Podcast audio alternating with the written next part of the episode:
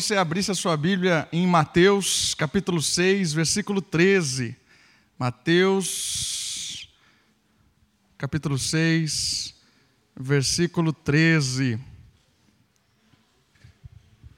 Meio da oração conhecidíssima de Jesus.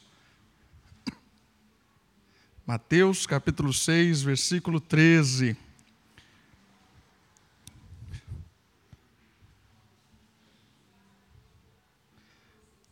Literalmente o texto diz assim: E não nos conduza em caminhos de tentação, mas livres do mal. Como está na sua Bíblia, e não nos deixe cair em tentação, mas livra-nos do mal. O nosso estudo de hoje, na nossa série de discípulos, nós continuamos com ela, nós vamos falar a respeito do discípulo e a ou as tentações, baseado aí como nosso texto base 6, 13. O discípulo e as tentações. O que eu quero hoje é dar uma ênfase em algo muito comum na vida cristã. Então, as tentações não são algo de outro mundo, as tentações são algo que acontecem na vida daqueles que estão levando o Senhor Jesus a sério. Aqueles que se dispõem na caminhada cristã, aqueles que querem ser discípulos verdadeiros, eles serão tentados o tempo todo. Haverá, haverá, haverá estratégias para que a, a, a, aconteçam situações em que as tentações surjam na nossa vida. E eu queria olhar hoje à noite algumas questões a respeito da tentação, porque a tentação é sempre uma alternativa àquilo que deve ser feito, é uma alternativa àquilo que é o ideal de Deus. E as tentações em si, elas são muito reais para nós, como foram para Cristo. Cristo foi tentado exatamente como nós fomos. O, autor aos Hebreus, no capítulo 4, ele diz que Cristo foi tentado exatamente como nós em todas as coisas, porém sem pecado. Ou seja, Cristo superou as tentações. E nós lemos hoje um texto em que Jesus ele é tentado no deserto e ele responde às tentações de uma forma triunfante.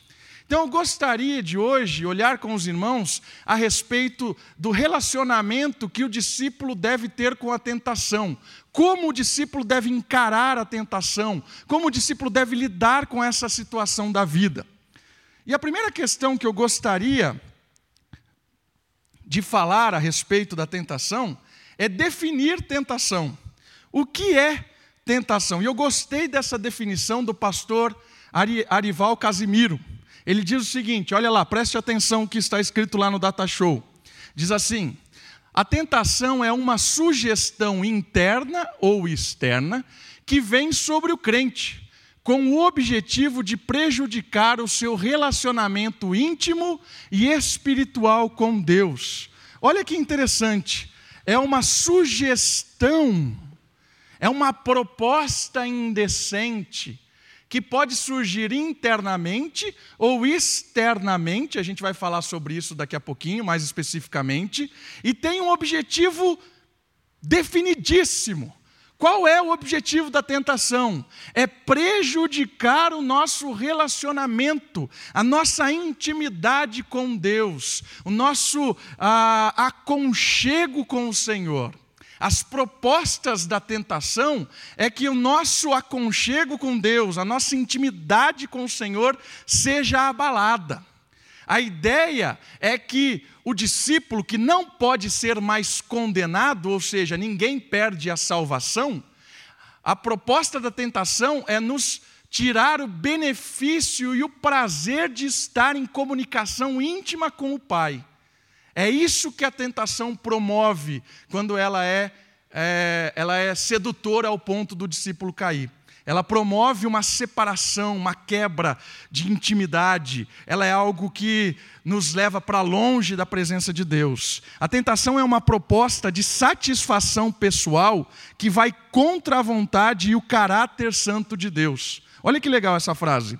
É uma proposta de satisfação pessoal que vai contra a vontade e o caráter santo de Deus. É a oportunidade de realizar algo bom de maneira errada.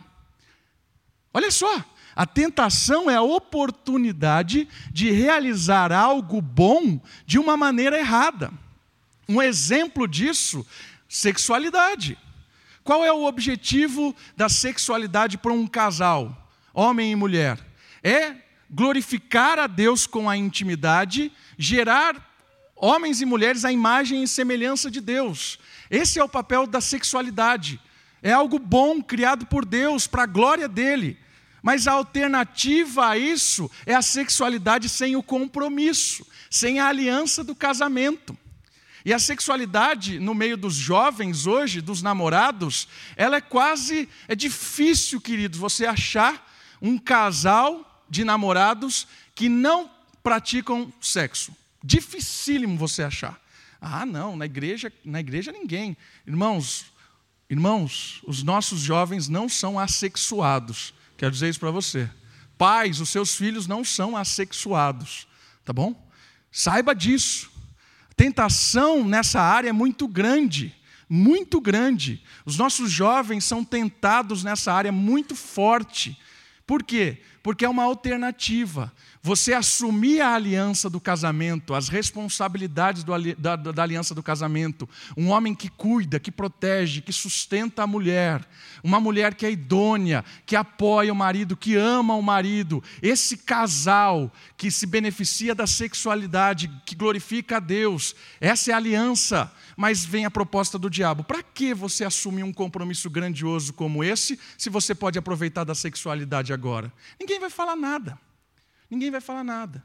Entende? É uma proposta de satisfação pessoal que vai contra a vontade de Deus. Essa é a tentação. Uma proposta de satisfação. Você vai ter prazer com aquela proposta indecente. Vai ter uma oportunidade de se beneficiar de algo sem a responsabilidade desse algo. E aí tem uma esfera infinita de possibilidades de tentação. Pode ser em casa, no trabalho, na escola, na igreja, onde você estiver. É uma proposta de satisfação sem cumprir a lei. A gente brasileiro não gosta de cumprir a lei, a gente sempre dá um jeitinho para beneficiar pessoas, principalmente pessoas que nós gostamos. Se existe uma lei, e o nosso filho está quebrando a lei, a gente, ah, tudo bem, a gente ama o nosso filho, vamos fazer assim mesmo. É? Mas tem uma lei para dizer, não, Deus é amor, olha só, para quê? Entende? Satisfação pessoal, você se utiliza de um benefício pessoal contra a vontade de Deus, isso é tentação. E a esfera é gigantesca. Mas uma coisa importante também na definição é entender a diferença entre tentação e provação. São coisas diferentes. A tentação tem o intuito de nos separar de Deus. A provação tem o intuito de nos aproximar de Deus. Ok? Tentação tem o intuito de nos afastar de Deus, provação tem o intuito de nos aproximar de Deus. Vamos falar um pouco mais sobre isso olhando um texto bíblico. Por favor, abra sua Bíblia em Tiago, capítulo 1, verso 2 e 4. Carta de Tiago, líder da igreja de Jerusalém, meio-irmão de Jesus, capítulo 1, verso 2 até o 4, ele vai nos ajudar com relação à provação, primeiro, e depois ele vai nos ajudar a pensar com relação à tentação. Tiago, capítulo 1, verso 2 até o 4. Meus irmãos, tende por motivo de toda alegria o passardes por várias provações. Olha só. Sabendo que a aprovação da vossa fé, uma vez confirmada, produz perseverança.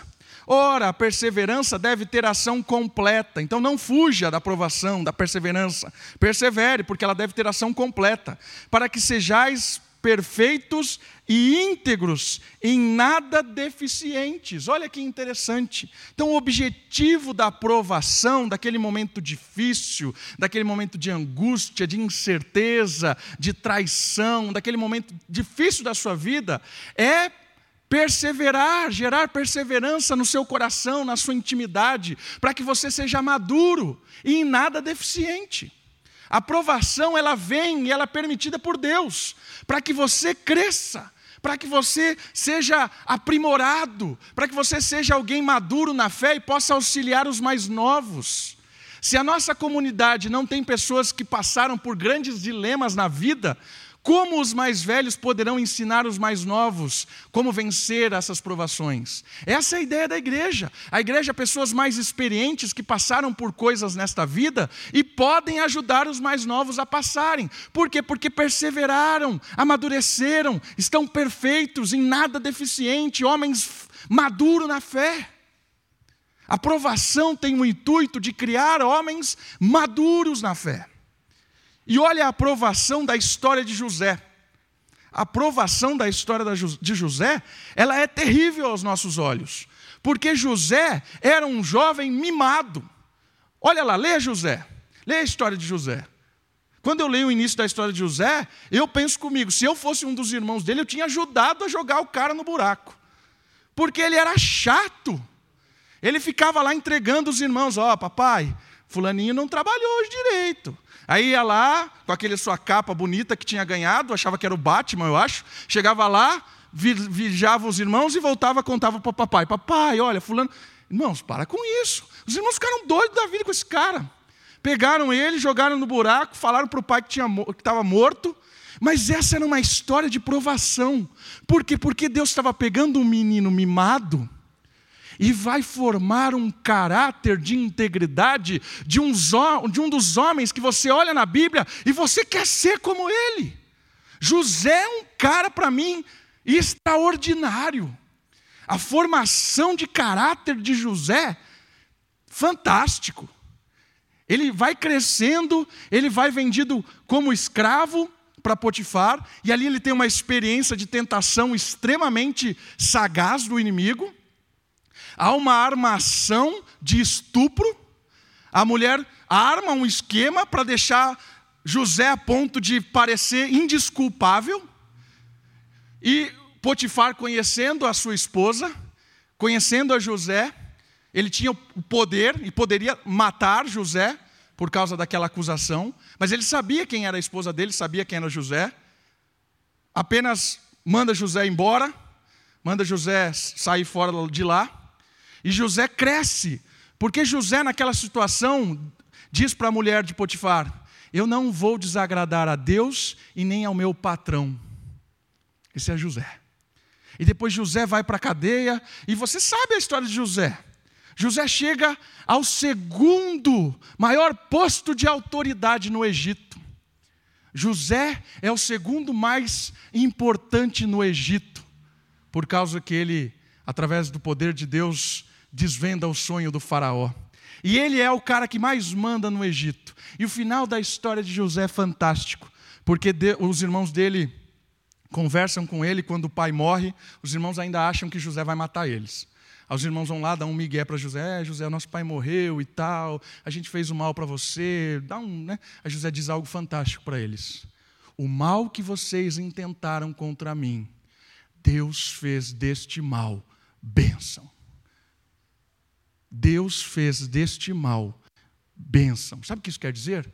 Que Deus usou aquela provação, aquele momento de grande aflição de Moisés, para ser o salvador de Israel, para ser o homem mais poderoso do Egito, depois do Faraó, para salvar Israel. Esse era José. A provação tem o um intuito de formação espiritual, de maturidade espiritual, de caráter. Não tem como ser líder sem ter caráter. Um líder tem que ter caráter. E caráter não é ser mole, ficar atendendo pedidos de pessoas que sempre pedem coisas para fazer contrário à vontade de Deus. O líder é firme, porque ele tem caráter. O líder é íntegro. E as pessoas crucificam o líder às vezes, porque o líder está fazendo o que é certo, mas as pessoas não querem fazer o que é certo. As pessoas querem fazer o que aparece ser mais bonitinho. José foi um homem de caráter. Guarda sete anos, porque a gente vai ter sete anos de, de fome. José passou pela aprovação de Deus e nada deficiente. Agora vamos dar uma olhada na tentação. Tiago vai nos ajudar também com a tentação. Olha só, Tiago, mesmo capítulo, agora nós vamos para o versículo 13. Tiago 1, 13. Ninguém ao ser tentado, diga, sou tentado por Deus, porque Deus não pode ser tentado pelo mal, e Ele mesmo a ninguém tenta. Ao contrário, cada um é tentado pela sua própria cobiça, quando esta o atrai e seduz. Então a cobiça, depois de haver concebido, dá à luz o pecado, e o pecado, uma vez consumado, gera a morte. Olha que interessante isso que Tiago nos ajuda a pensar. Ele diz que a tentação não vem de Deus, porque Deus não tenta ninguém. Deus é santo e a tentação é algo uma proposta ruim, uma proposta de afastar de Deus, uma proposta que seduz a fazer coisas contrárias ao caráter de Deus. Então Deus não tenta ninguém. E aí ele explica a respeito da tentação e o texto dá algumas considerações importantes. A primeira consideração que o texto nos faz pensar é que a tentação é algo individual. Você percebeu isso no versículo 14? Ao contrário, cada um é tentado pela sua própria cobiça. Ou seja, Todo mundo é tentado, queridos. Todo mundo tem a sua tentação. Todo mundo tem o calcanhar de Aquiles. Todo mundo tem, queridos. Sabe qual é a história de Aquiles? Vou contar a história de Aquiles para vocês. Nem sei porque eu vou contar, mas é legal. Aquiles é uma história da, da, da, da, da mitologia grega. Aquiles, quando ele nasceu, ele tinha ameaça de, de morrer e ele era frágil e tal. Aí a mãe dele teve a, a genial ideia de o batizar no lago, em, em, um lago de águas que o tornava imortal, que ele, ele ia ser um grande, ninguém mataria Aquiles. E a mãe dele pega essa criança e segura pelo calcanharzinho e mergulha e tira. A única parte de Aquiles que não foi mergulhado foi o calcanhar. Por isso que vem o calcanhar de Aquiles, olha só. Né? Também informação inútil, mas é interessante. É? Calcanhar de Aquiles. A única parte que não foi mergulhada no lago foi o calcanhar. E a história diz que ele tomou uma flechada no calcanhar, né? E morreu na, numa batalha. Mas essa ideia do calcanhar de Aquiles quer dizer que todos nós temos nossos pontos fracos. Queridos, todos nós temos nossos pontos fracos. E o texto diz isso, ao contrário, cada um é tentado com a sua própria cobiça. E é interessante pensar a respeito disso, porque algumas coisas podem ser tentação para você e não para mim. Porque talvez você tenha uma dificuldade numa área e eu não tenho aquela dificuldade na área. Todas, todas as tentações vêm da nossa história de vida. Cada um aqui foi criado de um jeito, teve a sua experiência na infância, teve seus pais, teve a sua experiência no trabalho, nos estudos. Cada um sabe o que seduz você. Eu sei o que me seduz. Eu sei qual é o meu calcanhar. Entende? Então, a ideia é o seguinte: a tentação, ela é usada pelo inimigo no nosso calcanhar, naquele nosso ponto fraco. Por isso a gente tem que estar atento com isso. Essa é uma primeira questão interessante a respeito da tentação. Ela é individualizada e ela é diferente. Por isso que criar regras não resolve o problema. Certo? Vamos pensar no seguinte, uma coisa tão absurda. Né? Eu tenho raiva do ventilador batendo na minha cara, o vento. Né? Eu adoro isso, mas vamos criar. E eu tenho raiva, e eu fico com ódio de quem liga o ventilador. Certo? Isso me tenta. Desejo matar quem liga o ventilador. Certo? Aí, para resolver o problema da minha tentação, o que eu faço? Proibido ligar o ventilador na igreja. Criei uma lei. Virou fariseu. O fariseu fazia isso. Né? Ele tinha uma dificuldade, para ele não cair na dificuldade, ele criava uma lei. Então, irmãos, cuidado com isso. A sua tentação é individualizada. Talvez você está vendo a mesma situação, você e o outro irmão, você está sendo tentado e ele não está nem aí. Porque não é aquilo que mexe com ele. Entende? Tentação é algo individual. Outra coisa interessante, ela é ilusória. Olha lá, sua própria cobiça, quando esta atrai e seduz. Por que ela é ilusória? Porque ela é atraente. A tentação sempre é uma proposta muito inteligente. A tentação é uma proposta que seduz. E aí você pode pensar em diversas propostas que nos seduzem. Nesse país em que nós somos assaltados o tempo todo, seja por imposto, seja por pessoas desonestas, seja por qualquer coisa que, se, que, que apareça.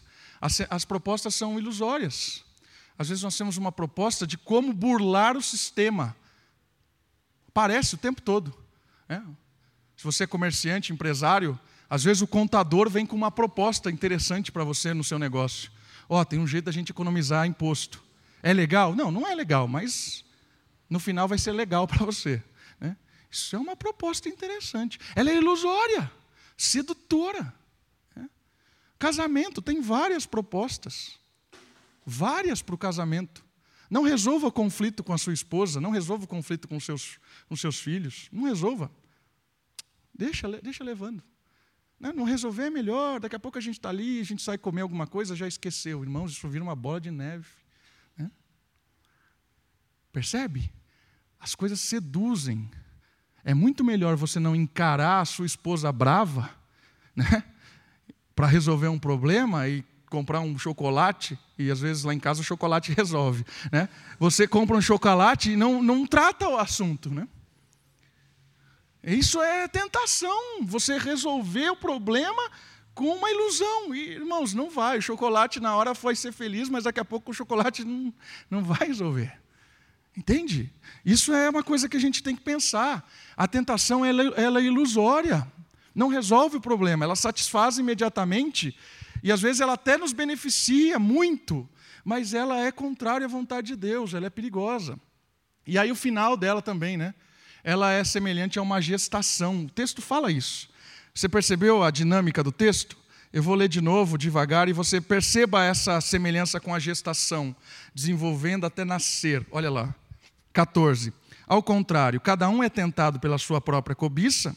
Quando esta o atrai e seduz, então a cobiça, depois de haver concebido, dá a luz ao pecado. Olha lá. Então imaginou na sua cobiça, atraiu, foi seduzido, ah, vou fazer, vou entrar nessa.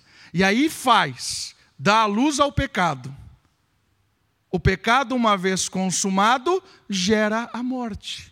Semelhante a uma gestação, germina no, na cabeça, na, na sedução, a prática, e a prática gera a morte. Nem sempre é morte física. Às vezes é morte no relacionamento, morte espiritual é com certeza, no sentido de que nós perdemos o benefício da comunhão com Deus. E às vezes traz morte na nossa casa, na nossa, na nossa, nos nossos vizinhos, traz morte em vários sentidos. A tentação ela é individual, ela é ilusória e ela é semelhante a uma gestação e produz morte. Irmãos, isso é tentação. Mas algumas considerações importantes. Eu queria olhar com os irmãos a, as raízes da tentação. Da onde vem? Da onde brota as nossas tentações? Tiago já nos deu uma, uma, um pontinho inicial dessa história. Olha lá. A nossa inclinação moral é a raiz da tentação. Eu vou pegar um texto para nos ajudar. Por favor, irmãos, abra a sua Bíblia em Romanos capítulo 7. A tentação em si não é pecado, mas uma proposta para o pecado. Fontes da tentação. Romanos capítulo 7. Eu vou ler a raiz da tentação e depois a solução que Deus dá. Romanos capítulo 7 partir do verso 15. Nossa inclinação moral, o nosso coração, a nossa carne, a nossa tendência ao mal, a nossa, aí que está no começo lá da nossa tentação interna, né? Olha lá. Porque nem mesmo compreendo o meu próprio modo de agir. Olha o que Paulo está falando. Pois não faço o que prefiro, e sim o que detesto. Ora, se faço o que não quero, consinto com a lei, que é boa. Neste caso, quem faz isto já não sou eu, mas o pecado que habita em mim. Olha lá, inclinação moral. Porque eu sei que em mim, isto é, na minha carne, na minha inclinação moral, não habita nem, nem é, não habita bem nenhum. Pois o querer o bem está em mim, não porém o efetuá-lo, porque não faço o bem que prefiro, mas o mal que não quero. Esse faço. Mas, se eu faço o que não quero, já não sou eu quem o faz, e sim o pecado que habita em mim. Então, ao querer fazer o bem, encontro a lei de que, de que o mal reside em mim. Porque no tocante ao homem interior, tenho prazer na lei de Deus, mas vejo nos meus membros outra lei que, guerreando contra a lei da minha mente, me faz prisioneiro da lei do pecado que está nos meus membros. Desventurado homem que sou, quem me livrará do corpo desta morte. Irmão, se o texto terminasse aqui, nós estaríamos perdidos, porque a nossa inclinação moral era só para o mal. E aí o versículo que nos ajuda, a resposta: graças a Deus por Jesus Cristo, o nosso Senhor, de maneira que eu, de mim mesmo, com a mente, sou escravo da lei de Deus, mas segundo a carne, da lei do pecado. O que ele está dizendo? Queridos, a primeira raiz da tentação é o nosso próprio coração é a nossa própria inclinação moral para o mal. Irmãos, às vezes você está pensando alguma coisa e você fala assim: Poxa, como é que eu estou pensando isso? Que absurdo. O nosso coração é enganoso. Ele precisa ser trabalhado constantemente. Pedro diz isso: santifica a Cristo no vosso coração. Ok? A gente precisa constantemente ensinar o nosso coração o que é certo. Porque o nosso coração sabe plenamente o que é errado e constantemente vai mandar sinais para a nossa mente para produzir coisas erradas. Siga o coração indistintamente é teologia da Xuxa e não da Bíblia. A Xuxa que manda seguir o coração. Seguir o coração é perigosíssimo. Não siga o coração, o coração é enganoso. O coração precisa ser trabalhado por Cristo precisa ser lapidado por Cristo, precisa ser ensinado pela, pela, pela, pela palavra de Deus. Então, a, a gente precisa saber que a, a primeira fonte de tentação é o nosso próprio coração, são os nossos próprios desejos, às vezes os nossos sonhos, aquilo que você põe a, cabeça no travesseiro, está imaginando aquelas coisas completamente fora da vontade de Deus, sonhando com coisas que não têm nada a ver com o Senhor, agindo com uma forma traiçoeira, coisas que não têm nada a ver com o Senhor. Cuidado, vem do nosso próprio coração. Segundo ponto, a, a raiz da tentação, ela vem da sociedade sem Deus. Ela vem do mundo, da sociedade sem Deus. E um texto para nos ajudar. 1 João 2,15, finalzinho da Bíblia, queridos, por gentileza, abra lá. 1 João, capítulo 2, versículo 15. Primeira fonte, primeira raiz da tentação é a nossa própria inclinação moral, nosso coração sedutor que precisa ser trabalhado por Cristo constantemente. A segunda fonte é a sociedade sem Deus, o mundo. Olha só o que diz o versículo 15 de 1 João, capítulo 2, 15. Não ameis o mundo, nem as coisas que há no mundo. Se alguém amar o mundo, o amor do Pai não está nele. Porque tudo que há no mundo, a concupiscência da carne, a concupiscência dos olhos e a soberba da vida, não procede do Pai, mas procede do mundo. Ora, o mundo passa, bem como a sua concupiscência. Aquele, porém, que faz a vontade de Deus, permanece eternamente. Irmãos, a sociedade sem Deus, o mundo nesse sentido, ele é também fonte ou raiz da tentação.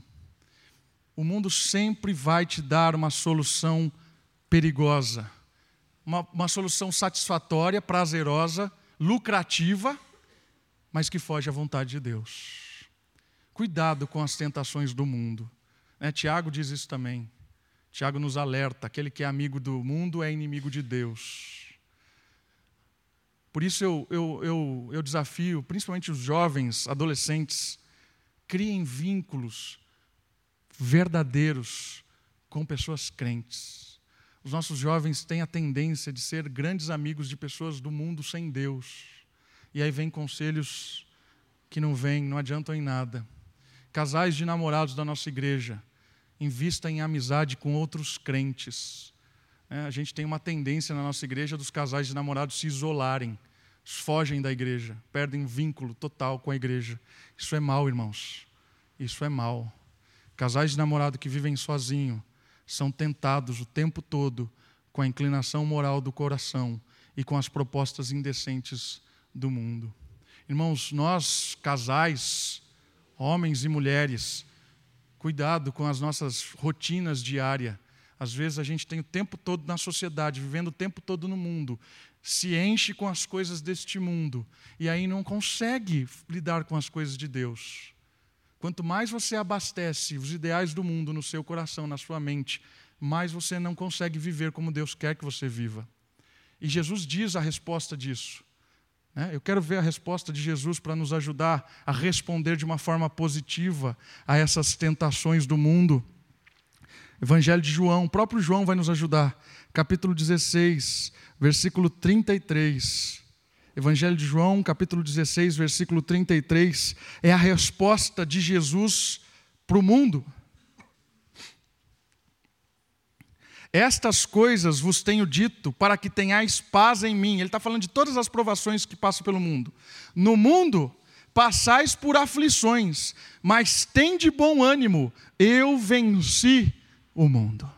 Cristo vence o mundo, queridos. Se ele venceu o mundo, tenha fé e esperança que nós vamos vencer o mundo também. Nós vamos sair vitoriosos de todas as provações que nós passamos, seja no trabalho, em casa, na família, no nosso dia a dia. Queridos, a gente precisa ter consciência de que o mundo é mal. A sociedade sem Deus tem propostas perigosas, mas às vezes a gente está vivendo a vida e cumpre um ritual na igreja e vai seguindo aí Irmãos, cuidado, cuidado com a sua família, cuidado com a sua casa, cuidado com o seu negócio. Isso é perigoso. E o último ponto aqui da fonte ou raiz das tentações é Satanás, o inimigo, né, que tentou Cristo. Olha só o que diz o capítulo 6 de Efésios, por gentileza, um pouquinho para frente, Efésios capítulo 6. Mais uma fonte ou raiz da tentação, que é o próprio diabo, Satanás, o adversário a partir do versículo 10. Então, a raiz do nosso próprio coração, tentação, raiz da sociedade sem Deus, o mundo também nos tenta, e agora o diabo, uma tentação espiritual, assim como ele tentou Jesus no deserto, ele também nos tenta.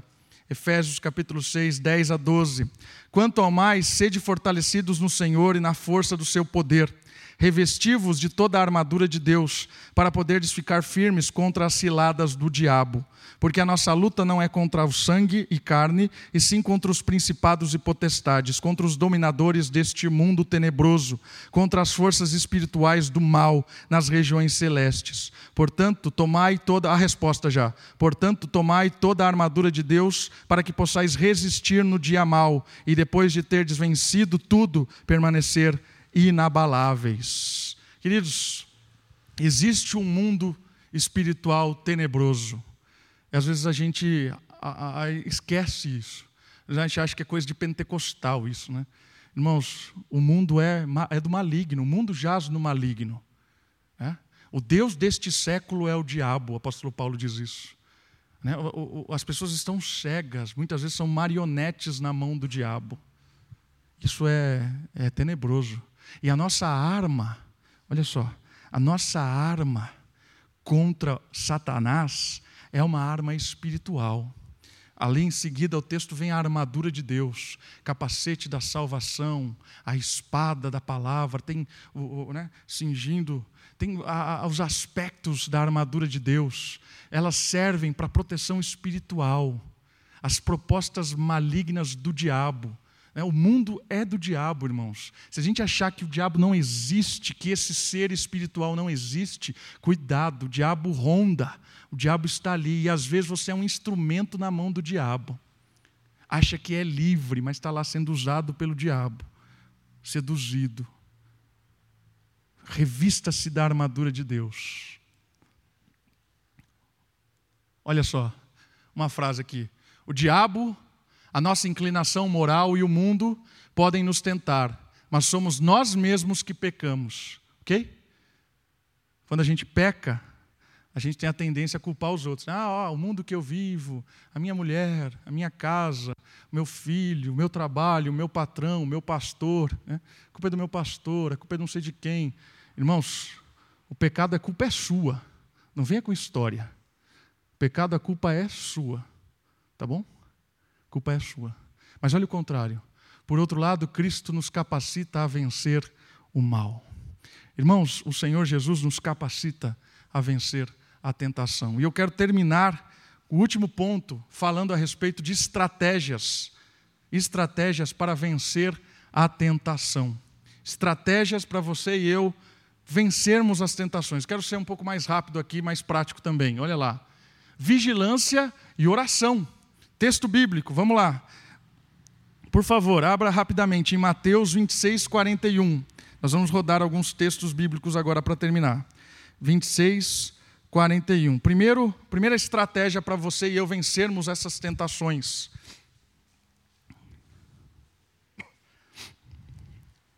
Mateus 26, 41. Vigiai e orai, para que não entreis em tentação. O espírito, na verdade, está pronto, mas a carne é fraca. O que ele está dizendo? Está dizendo que nós, quando nos alimentamos das coisas da, do, do mundo, nós nos tornamos fracos. E ele diz o seguinte: vigie e ore. Irmãos, seja sincero com você nesse momento. Quanto tempo você orou essa semana? Quanto tempo? Responda para você mesmo. Quanto tempo você dedicou em oração? Certo? Pensou? Agora, tire a oração na hora de acordar na hora de, de comer e na hora de dormir. Tire. Quanto tempo você orou? Quanto tempo você orou? Tirando acordar, dormir e comer. Quanto tempo você orou? Perguntando para mim, quanto tempo eu orei? É, às vezes a gente fala assim, ah, a carne é fraca. É claro que a carne é fraca, a gente não ora. A gente não ora. Oração é fundamental, irmãos. Se a nossa luta, uma delas é contra o diabo, a arma é a oração. Não tem outra arma. Contra o diabo não adianta pegar dinheiro, poder, status, comprar uma bazuca. Não adianta. O diabo é espiritual. É a oração que vence o diabo.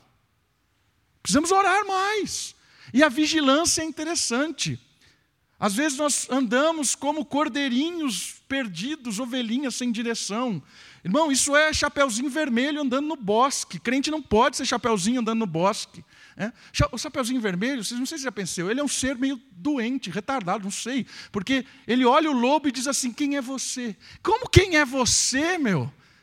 Entende? É uma, uma, uma...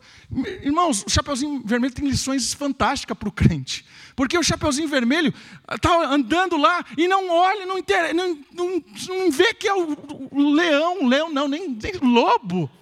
Cara, como alguém não vê o lobo? porque não vigia.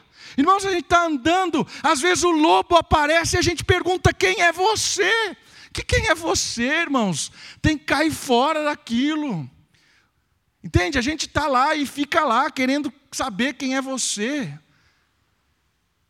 Irmãos, isso é vigilância. Tem, né, não esqueça disso. Não seja como o Chapeuzinho Vermelho. Essa é uma boa lição. Não seja. Preste atenção no lobo, nas propostas, nas coisas. Mas eu sempre fiz isso, irmãos. Às vezes você sempre fez isso, sempre fez errado. Sai fora disso. Ora e vigia. Isso é prático. Oração e ficar atento é prático. Enxergar as coisas de uma maneira mais atenciosa. É, precisamos ser prudentes. Próximo resposta à tentação é a palavra de Deus. Exemplo disso é Jesus. Jesus responde às tentações do diabo citando a Bíblia. Não só de pão viverá o homem, mas de toda a palavra de Deus. Jesus responde isso. Só ao Senhor prestarei culto. Jesus responde isso ao diabo. Quando a gente conhece a palavra, quando a gente conhece a Escritura, a tentação aparece, a gente responde à tentação com a palavra. Não é com o meu achismo, com a minha própria experiência, com, com meus anos de vida eclesiástica. Não, é com o conhecimento da palavra. A tentação ela é vencida com o conhecer da palavra de Deus. José fugiu da mulher de Potifar quando ela o seduziu, porque ele amava a Deus e conhecia a palavra. Nós fechamos lá o clique do computador quando vem aquela proposta indecente de sites, muitas vezes indecentes, que ficam piscando. Às vezes a gente não pede, irmãos, e aparece. O que a gente faz? Responde com a palavra. Responde com a palavra de Deus. Não cobiceis. Não adulterarás. Responde com a palavra de Deus. Fecha o negócio. Palavra, irmãos. A gente precisa conhecer a palavra de Deus. Três, proposta de como vencer a tentação. Deus sempre dá uma saída. Isso é interessante de pensar, irmãos. Interessante. Texto para nos ajudar. 1 Coríntios capítulo 10, versículo 13. 1 Coríntios capítulo 10, versículo 13.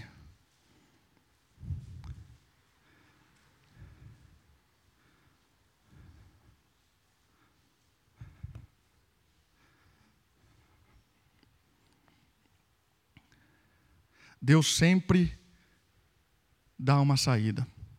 Não vos sobreveio tentação que não fosse humana, mas Deus é fiel e não permitirá que sejais tentados além das vossas forças. Pelo contrário, juntamente com a tentação, vos proverá livramento, de sorte que a possais suportar. Irmãos, isso é especial de Deus Bênção de Deus. Isso é especial e bênção de Deus. Porque assim que a aprovação aparece, Deus é fiel, lembra disso. Deus dá capacidade espiritual para que você fuja. Para que você fuja. Deus dá isso. Da tentação a gente foge, a gente resiste ao diabo. Da tentação a gente foge. Não confunda as duas coisas. Tem gente que quer resistir à tentação. Não. Resista ao diabo, da tentação a gente foge. E sempre Deus dá uma saída para nós. É? Uma das coisas que talvez produza tentação nas nossas mulheres que trabalham fora, e às vezes os nossos maridos são extremamente petulantes, arrogantes, orgulhosos, às vezes a, a mulher é tentada no seu trabalho com aquele homem romântico que dá flor e tem aquelas palavras belas e bonitas que oferece presentes. E aí a mulher fica iludida com as propostas. Irmãos, sempre tem uma saída. Mulheres, recuem na palavra de Deus. Saiba que Deus é fiel e Ele enche o seu coração. Ele é quem te, dá, quem te dá esperança, é quem te dá alternativa, é quem te dá a força para vencer as tentações deste mundo. Encha do Espírito e peça ao Senhor que transforme o coração do seu marido, que ele seja mais maleável, mais doce, mais agradável. As tentações chegam, mas sempre tem uma saída, irmãos. Sempre tem uma saída, irmãs. Sempre tem. Deus é fiel, creia nisso. Evite caminhos de tentação. Isso aqui é interessante também. Né? Timóteo fala disso, mas para ser um pouquinho mais rápido, eu vou apenas comentar. Irmãos, é o que eu disse, é individual. Se o ventilador é uma tentação para mim, eu vou sentar lá atrás. Não vou ficar no, no, no, ventilador. Eu não vou criar uma regra de desligar o ventilador para todo mundo. Todo mundo, se, todo mundo se prejudica por causa da minha, da minha problemática com o ventilador. Senta lá atrás. Né? Se aquela, naquela rua, você anda naquela rua e sempre tem um indivíduo que te provoca, não ande naquela rua. Se aquela pessoa só te dá conselhos ruins, sai disso aí. Para de ouvir essa pessoa, para de ligar para ela. Se o fulano de tal liga para você o tempo todo para ficar fofocando dos outros, não atende esse cara. Se o indivíduo liga lá todo dia na sua casa para ficar falando mal dos outros, para de atender esse indivíduo. Fuja. Às vezes a gente dá margem para a tentação, fica ouvindo as pessoas. Irmãos, vou dar uma coisa, uma, uma saída para você fugir de fofoqueiro. A pessoa vem falar para você o seguinte: eu quero te contar uma coisa. Aí você fala para ela assim: é fofoca? Ela vai falar, ah, é, é um compartilhar de alguém aí e tal. Você fala para ela assim, você já falou para a pessoa? Já falou para ela? Não, não falei. Então fale. Porque antes de você falar para ela, eu não quero ouvir. Você mata o fofoqueiro. Agora, se você vai lá e fica, ah, ah e aí, vai, vamos orar por ela. Aí ouve. Ah, sai fora disso, irmão. Tentação, você está pedindo para tentação. Sai disso. É. Eu costumo fazer isso agora. A pessoa, ah, eu quero compartilhar uma coisa que alguém me disse. Eu falei, já, você pode compartilhar isso? A pessoa te autorizou? Ah, então não, não fala, não quero saber. Já tenho muito problema para saber mais. Entende? Às vezes a gente tem que dar um jeito, fugir de caminho de tentação, evite. Prático isso. Cinco, busque a plenitude do Espírito. 5, 18 de Efésios, né? Enchei-vos do Espírito, que é contrário a encher-se do vinho, que dá dissolução ou ah, contenda. Encha do Espírito. O que é encher do Espírito? É conhecer da palavra, se quebrantar, chorar, orar pelo pecado, conhecer ao Senhor, se desfrutar, se quebrantar. Irmãos, experiências com o Espírito acontecem na nossa vida. Às vezes você está caminhando e você tem uma experiência com o Espírito que você nunca teve. Uma experiência do Espírito chegar no seu coração e quebrantar o seu coração, você cai de joelho. E naquele dia você chora. Você tem uma experiência e levanta renovado. Irmãos, isso é fantástico. Isso é experimentar do Espírito trabalhando no coração. Ser, ser cheio do Espírito não é falar em línguas alternativas ou cair, rolar no chão. Ser cheio do Espírito é ter uma experiência mística com o Espírito que nos aproxima de Deus de uma forma especial. Talvez você está aqui há tanto tempo na igreja e nunca teve essa sensação de andar com o Senhor a ponto de você sentir o Espírito de uma forma especial. Irmãos, essas experiências do Espírito são fantásticas. E é a palavra, a oração, a intimidade com Deus, o desejo de amar a Deus, o desejo de conhecer a palavra que gera isso no nosso coração. Isso é uma experiência com o Espírito Santo maravilhosa. Isso não é o batismo do Espírito. O batismo do Espírito é quando a gente se converte. Ali o batismo, o Espírito vem e nos batiza. Mas a gente tem experiência no nosso decorrer com o Espírito Santo, que vai trabalhando. Busque Busque intimidade com, com o Pai através do Espírito. E o último, irmãos, último conselho prático, estratégia para vencer a tentação. Busque um amigo verdadeiro. Tenha um amigo próximo. Procure alguém mais experiente na fé, alguém mais maduro. Procure alguém mais, mais rodado em tempo, em tempo de, de Bíblia, conhecer a palavra de Deus. Busque alguém mais velho para você abrir o coração para você chorar junto, confessar pecado. É, Tiago diz isso: confessai os pecados uns aos outros. Tiago diz isso. Então, isso é muito importante, a gente ter, aproximar, se desenvolver com amigos. Isso é muito importante. Para terminar, uma frase também do Arival Casimiro, que diz o seguinte, que é um pastor da igreja presbiteriana: Ser tentado não é uma opção do crente, todos nós seremos mas uma realidade que precisa ser enfrentada na vida espiritual. Para vencermos as tentações, precisamos utilizar os recursos espirituais que Deus nos disponibiliza. Não confie em si mesmo. Aquele, pois, que pensa estar em pé, veja para que não caia. 1 Coríntios 10, 12. Vamos orar? Baixe sua cabeça, feche seus olhos. Ore ao Senhor, louve a Ele e também peça que possamos ser discípulos que fogem da tentação.